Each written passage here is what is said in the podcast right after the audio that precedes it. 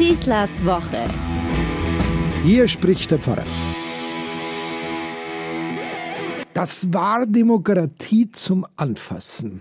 Wenn man das miterlebt hat, wie sich unser neuer Bundestag konstituiert hat. Es ist der 20.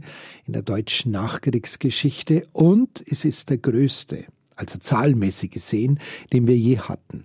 Es ist sogar das zweitgrößte Parlament der ganzen Welt überhaupt. Dementsprechend teuer ist er natürlich.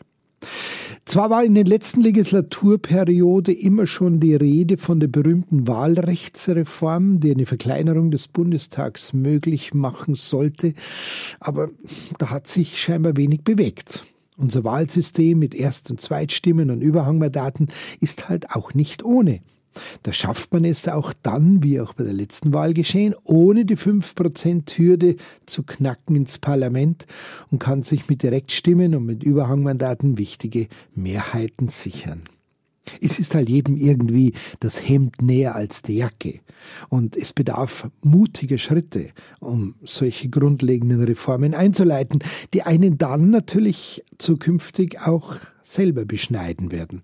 Das macht man einfach ungern, keine Frage. Genauso ergeht es uns doch bei all den noch viel wichtigeren Fragen und Herausforderungen, die jetzt das Parlament beschäftigen sollen und die uns tagtäglich immer deutlicher bedrängen.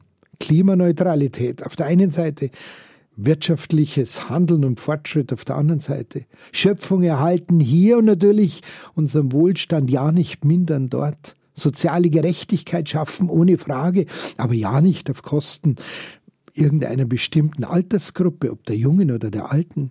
Verkehrswende gestalten, unbedingt notwendig. Und trotzdem wollen wir natürlich mobil bleiben, so wie eh und je.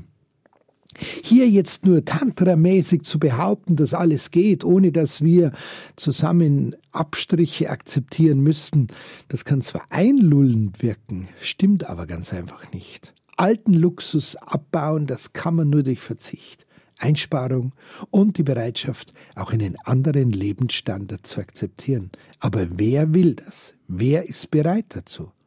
Vollgestaute Autobahnen in den Ferien wird es mit Sicherheit auch in Zukunft geben. Bis in den hintersten Winkel der Welt fliegen, um dort Urlaub zu machen, wird wohl auch nach Corona wieder völlig normal sein für viele Menschen. Erneuerbare Energiegewinnung zwar fordern, aber gleichzeitig Windräder und Stromtrassen in der unmittelbaren Umgebung ablehnen, das wird auch weiterhin ein politischer Dauerbrenner sein. Ja, es ist zu befürchten, dass diese alten Themen und Probleme bleiben werden, so wie sie immer schon da waren, trotz des groß angekündigten Neustarts. Der Wähler hat uns ja eigentlich eine politische Konstellation beschert, die gerade diese unbedingt notwendigen Strukturveränderungen umsetzen soll und eben nicht beim bisherigen Status quo stehen bleiben will. Die Stichworte lauten schneller Bürokratieabbau, innovatives Handeln und finanzielle Anreize beim Klimaschutz schaffen, Verkehrswende mit guten Alternativen und nicht nur mit Verboten und Erschwernissen arbeiten.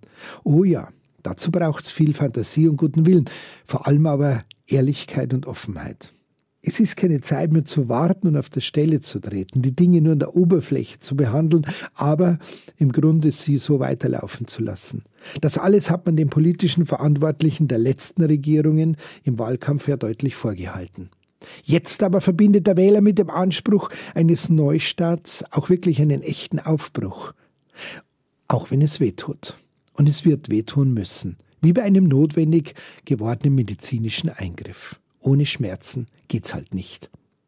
Wie viele Jahrhunderte Ereignisse brauchen wir noch, um zu verstehen, dass dieses Jahrhundert gerade erst angefangen hat und die nächsten zehn Jahre darüber entscheiden, wie es endet? sagt der Arzt und Wissenschaftsjournalist Eckhard von Hirschhausen, und er redet richtig. Jeder habe natürlich das Recht auf eine eigene Meinung, sagt er, aber nicht auf eigene Fakten. Wir brauchen jetzt eine Politik, die auf die Wissenschaft hört und konsequent bereit ist, Emissionen zu senken. Für den neuen Bundestag kann das nur heißen, klotzen, liebe Leute, nicht kleckern, nicht auf der Stelle treten, nicht bei Kleinlichkeiten sich aufhalten und stehen bleiben. Wie im Fußball. Man muss halt auch mal dahin gehen, wo es wirklich weh tut.